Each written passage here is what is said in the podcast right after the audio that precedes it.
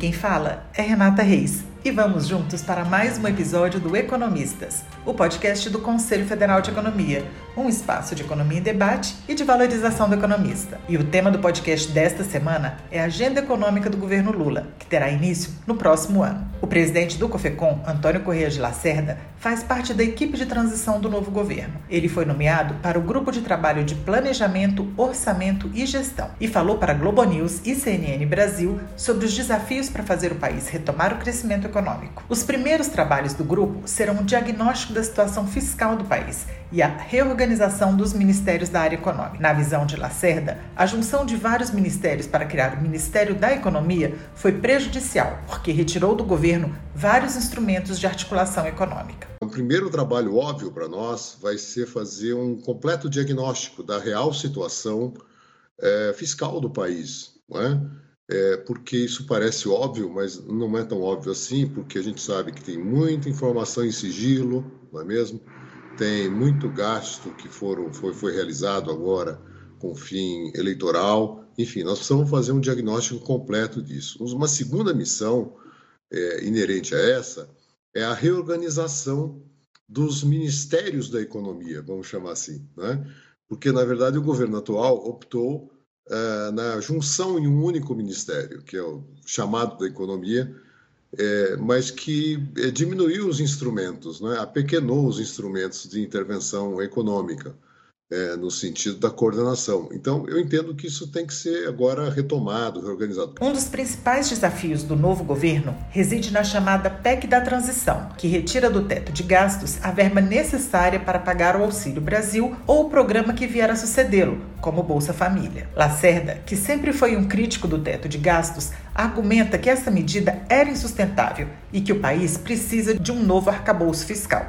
A mensagem que para mim ficou muito clara do presidente Lula é que, primeiro, a política econômica é, que ele vai adotar, que o governo Lula vai adotar, junto com os seus aliados, coloca a questão fiscal como um instrumento de desenvolvimento. Ela não é um fim em si mesmo. É, e da mesma forma, é plenamente possível conciliar, e ele já mostrou isso nos governos que exerceu no Brasil, a estabilidade fiscal com o progresso econômico. Você fixar na sua origem, é, por 20 anos, uma regra fiscal é, que não dá espaço para o Estado exercer o seu papel anticíclico nos momentos em que ele precisa, e outra, é, cria um viés anti-investimento, porque, na verdade, o único teto para valer que nós tivemos foi do, dos investimentos. É só olhar os dados, nós estamos no menor nível de investimento público da nossa história. Né?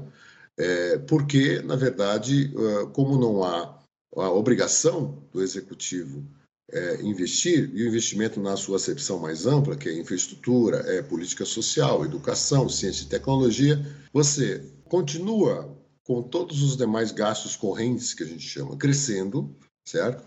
Mas você é, sacrifica a melhor parte do gasto, a parte mais nobre, que é aquele para atender os objetivos do investimento. Então, isso não funciona, não está funcionando. Nós precisamos de um novo arcabouço fiscal. Como será esse novo arcabouço fiscal? Eu acho que vai depender desse diagnóstico que está sendo feito. Claro que já existem várias ideias eh, na mesa, né, que estão sendo discutidas, mas eh, o presidente Lula destaca com, com propriedade que nos oito anos em que ele eh, esteve à frente é, do governo, é, ele não tinha teto de gastos, no entanto, é, gerou superávit fiscal durante todo o período. Para o presidente do COFECOM, é importante que o novo arcabouço fiscal possa dar previsibilidade, mas também flexibilidade para que o Estado possa cumprir suas funções definidas pela Constituição. Além disso, o crescimento econômico, embora não seja tudo, é importante para diminuir a tensão social. Na visão de Lacerda, a demanda que existe por gastos sociais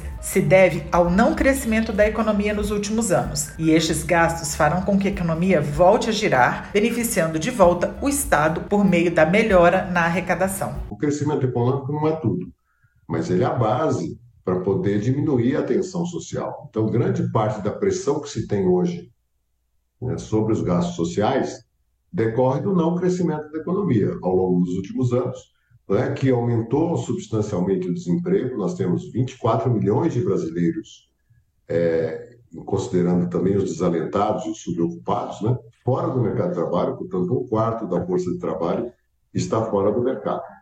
E, e 33 milhões de pessoas que passam fome, né? e mais de 100 milhões de pessoas em segurança alimentar. Então, nós precisamos dar a base econômica, né? para além dos programas sociais, para que você possa gerar atividade econômica, as empresas voltem a investir, contratar pessoas, para que a economia volte a girar e o próprio Estado ser beneficiado pela melhora da arrecadação. Então, ajuste fiscal nas duas pontas. O grupo de trabalho de planejamento, orçamento e gestão conta também com a participação dos economistas Márcio Postman, Esther Dweck e Enio Verri. Márcio Postman foi reconhecido pelo COFECOM como personalidade econômica do ano em 2007. Já Esther Dweck recebeu o prêmio Mulher Economista de 2021. E o Economistas, o podcast do Conselho Federal de Economia, vai ficando por aqui. Fiquem atentos ao nosso site e às nossas redes sociais para mais conteúdo do Conselho. Esse podcast é uma produção da equipe de comunicação do COFECOM. Eu sou Renata Reis, muito obrigada.